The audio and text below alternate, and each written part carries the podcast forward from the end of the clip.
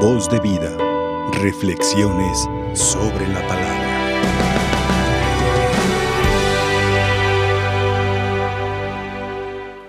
Si en algún momento se apareciera Cristo en persona, muchos pudiéramos reclamarle y decirle, te has equivocado en mandarnos indefensos, frágiles, sin armas, nos hubieras armado bien, nos hubieras dado las palabras, nos hubieras entrenado con los puños, con las palabras para poder defendernos.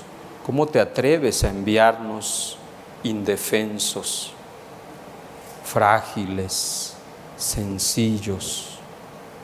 Eso es injusto, Cristo. No deberías haber hecho eso para nosotros.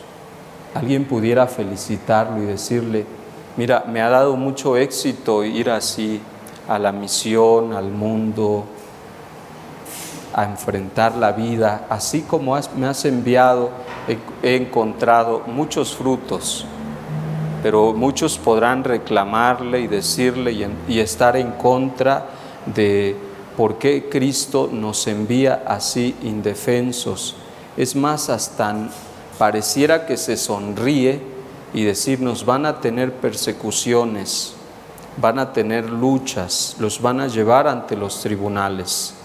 Esto no es una película de ciencia ficción, esto es realidad que escuchamos en los medios de comunicación, estas situaciones que se están dando, ofensas que recibimos a través de los medios de comunicación como iglesia a través de las redes sociales, aquellos youtubers que tienen redes y que envían mensajes a diario, ¿cuántas ofensas no les toca recibir ahí?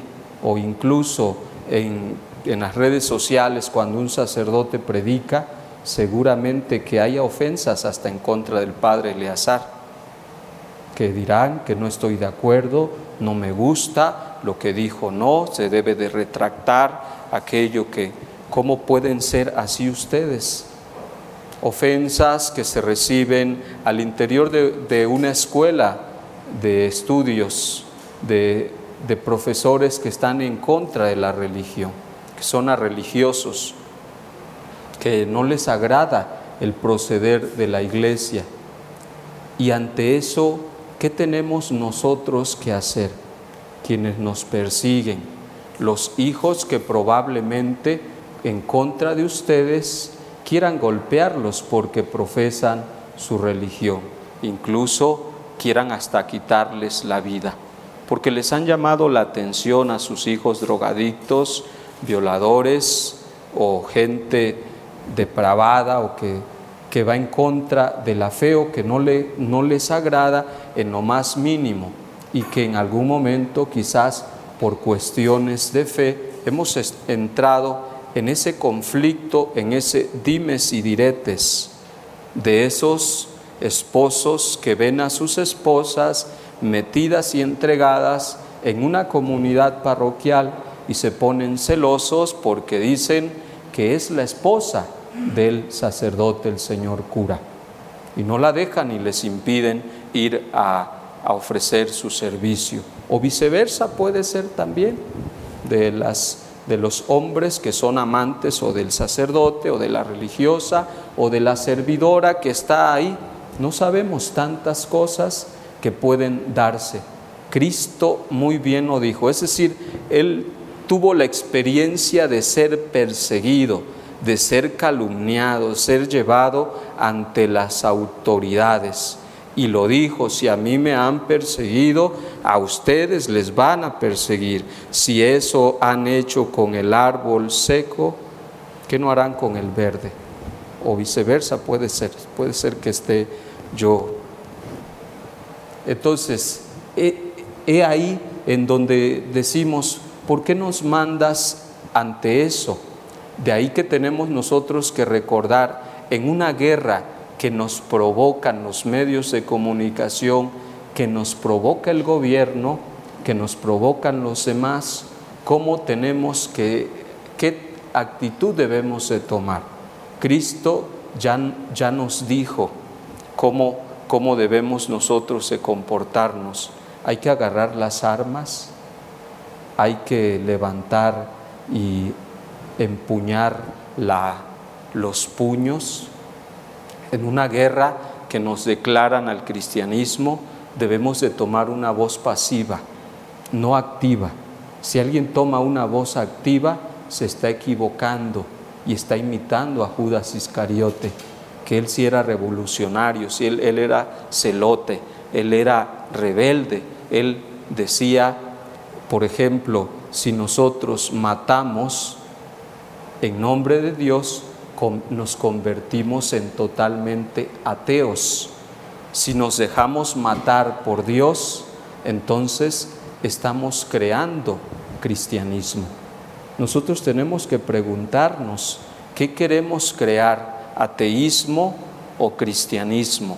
Quiero levantar las armas, quisiera yo ir armado en esa guerra que el mundo nos está provocando hoy en día a la propia iglesia, cómo quisiéramos ir.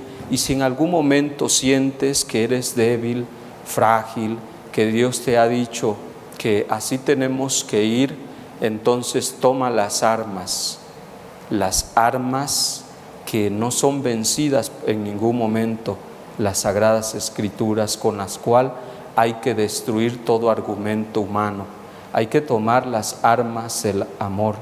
Y si en algún momento queremos desarmar a otro, hay que poner la mejilla y dar de pronto un abrazo. Esas son nuestras armas con las que nosotros tenemos que luchar. No son las armas que quitan la vida, sino son armas que están a favor de la vida. Por tanto, cuando el profetismo tiene que ser predicado a tiempo y a destiempo, muchas veces ese profetismo que tiene como finalidad anunciar y denunciar la injusticia, la opresión, la corrupción, la maldad, la falta de conciencia, la inhumanidad que hay en el mundo para hacernos conscientes del mal que estamos provocando, ese profetismo va a traer conflictos en nuestra vida va a ocasionar guerras y por tanto tenemos nosotros que prepararnos para ello. Por eso luchamos contra, contra, contra todas esas fuerzas del mal. Y perdón, San Pablo ha dicho, hay que vencer el mal a fuerza de bien. Si nosotros seguimos con la concepción de, un mundo en el que hay que defendernos, que hay que tomar las armas y que si alguien me pega yo tengo que golpearlo, también entonces no estamos engendrando cristianismo, estamos engendrando maldad, estamos siendo seguidores del demonio. Recordemos que comenzamos mal la vida. Cuando comenzamos a seguir a Cristo, empezamos probablemente mal San Pablo, que era perseguidor, era un guerrero, empezó mal siguiendo a la iglesia y logró entender que con esas armas no iba a llegar muy lejos y comenzó a ser débil, frágil, comenzó a entender las palabras de Cristo y después de ser perseguidor comenzó a ser perseguido, calumniado. Antes él era la autoridad para juzgar y después comenzó siendo juzgado. Comenzó, llevaba a la cárcel a otros y luego él empezó a vivir entre cárceles. Y ahí escribió muchas, muchas cartas que sirvió la cárcel para reflexionar, para ver la vida cristiana. Esas fueron las armas que, que San Pablo comenzó a tomar, pero solamente cuando él entendió la vida a la cual Cristo nos estaba llamando a cada uno de nosotros. Seamos inteligentes, sagaces, astutos, prudentes como las serpientes para la inteligencia, para aprender a sobrellevar a nuestros enemigos, a no caer en, en sus insultos, quizás en sus falsas respuestas que den. Ahí usemos esa inteligencia, la sagacidad para movernos en medio de los propios conflictos.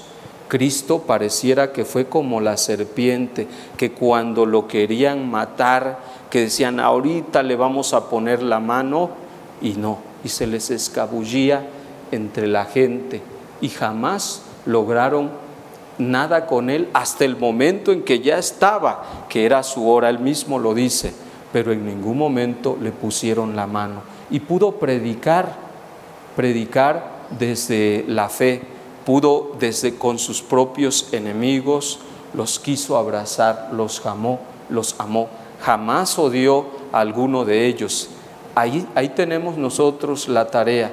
Quisiéramos cambiar muchas de las cosas y decirle, y quizás cada uno está en su propio derecho de decirle a Dios y reclamarle, Señor, no me gusta que me, que me mandes desarmado ante una guerra, ante una misión.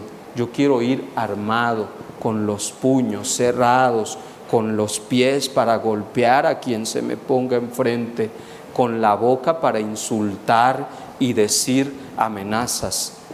¿Alguien pudiera estar? Bueno, pues podemos optar por eso. No estamos hablando de una teología de la liberación que toma las armas para contra el enemigo.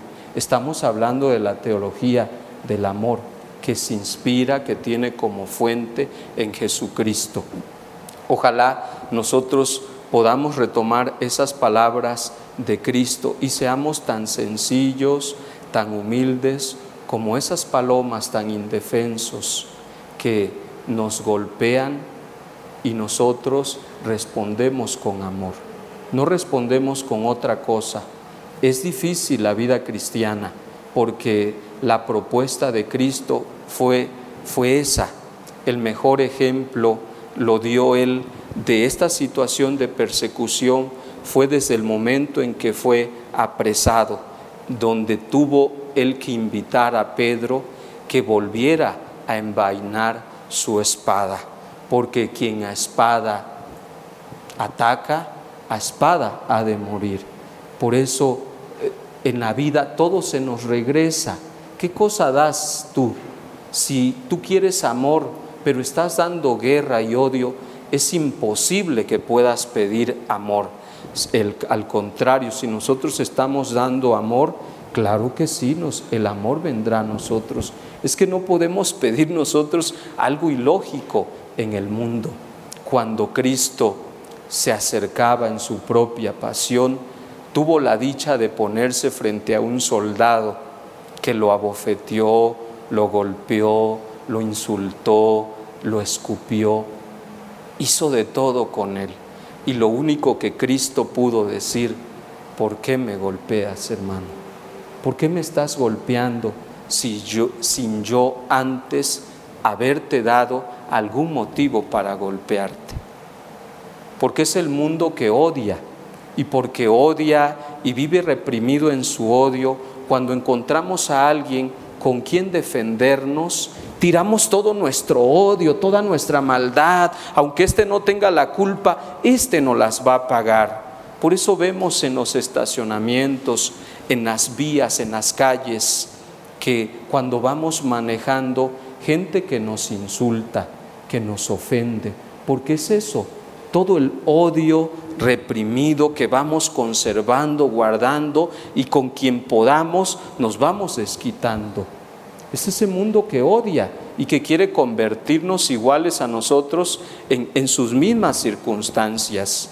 Es esa madre que en el trabajo tuvo un mal día, un mal momento, se encontró con las personas equivocadas en su vida y llegó con sus hijos a golpear, a gritar, a humillar, a rechazar, o no solamente con los hijos, con el esposo, o el esposo viceversa. ¿Es eso lo que nos manda Cristo a nosotros? Eso es el de ser ovejas es más, nosotros quisiéramos que Cristo nos dijera, lobos, los envió como lobos para que despedacen a todas las ovejas que hay en la iglesia. Quisiéramos eso nosotros. que Cristo hubiera dicho, ¿por qué no lo cambiaste? Tan fácil que era decir, los envió como lobos para que destrocen, despedacen, no ser ovejas. Por eso es que a veces estamos en contra de Dios, por eso muchos no aceptan nuestra fe, nuestra religión, porque hay cosas que para el mundo son ilógicas. Qué bueno hubiera sido que Dios nos mandara a crear conflictos, a crear guerras, problemas, dificultades, a oprimir, a ser injustos, a ser corruptos. Sí, eso, qué bueno que nos hubiera mandado, pero lamentablemente no. Y entonces, cuando Cristo dice que tenemos que ejercer nuestro profetismo, entonces vamos a estar en contra de eso que nos hubiera gustado a nosotros ser. Me hubiera gustado ser perseguidor, me hubiera gustado golpear, eso sí, porque satisface, llena mis necesidades afectivas, mis necesidades reprimidas, las necesidades de seguridad que a veces no tengo en mi vida. Y por eso nos comportamos. Es ese mundo que quiere transformarnos y con el que cada uno de nosotros tiene que luchar día con día, en la medida en que nosotros experimentemos el amor de Dios, tiene que ser la medida en que lo demos a los demás. Por eso hay que dejarnos contagiar por el amor y por el estilo de vida de Cristo, no por otro estilo, el estilo de vida de Cristo que vivió y que enseñó a los apóstoles y que ellos al aprenderlo pues lo demostraron al mundo y con eso lo conquistaron y nos han conquistado a nosotros, no con las guerras, no con el odio, no con la opresión, no con la maldad, sino desde ahí venciendo el mal a fuerza de bien. Voz de vida, reflexiones sobre la palabra.